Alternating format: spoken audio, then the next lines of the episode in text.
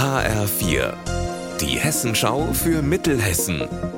Hier ist das Studio Gießen. Mit Alina Schaller, guten Tag.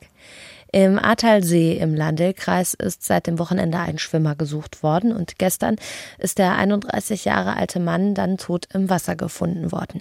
HR4-Reporterin Lea Schebaum, was ist denn da genau passiert? Ja, die Rettungsschwimmer der DLRG haben den leblosen Körper des Mannes gestern Vormittag gegen 10 Uhr im Ahrtalsee gefunden.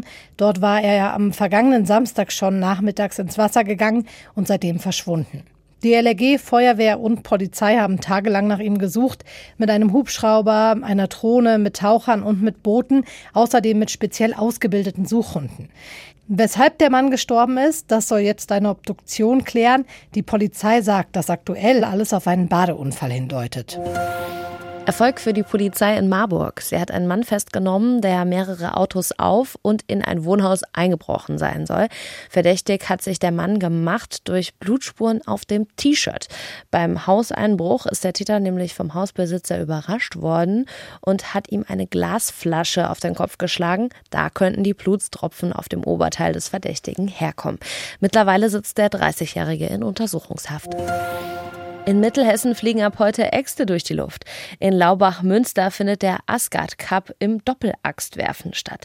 75 Teilnehmer haben sich angemeldet. Sie kommen aus Schottland, Schweden, Kanada und natürlich auch aus Hessen.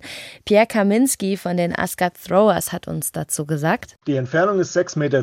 Die Axt tut sich dann einmal um die eigene Achse drehen. Ähm, die Zielscheibe hat fünf Ringe. Natürlich die Mitte des Bullseye gibt am meisten Punkte. Das gibt fünf Punkte. Und nach außen hin dann halt immer weniger, so wie man das kennt. Es hat ganz, ganz wenig mit Kraft zu tun. Also wir haben auch ähm, Frauen bei uns im Verein oder auch Frauen, die an den Meisterschaften teilnehmen, werden Gott sei Dank immer mehr, aber auch ähm, von Vereinskollegen, die, die Kinder, die, die 14 sind, die werfen da schon mit. Also es hat weniger mit Kraft zu tun, sondern viel mehr mit Technik. Unser Wetter in Mittelhessen. Heute bleibt es den ganzen Tag über sonnig, dazu in Bad Nauheim und in Wetzlar 28 Grad.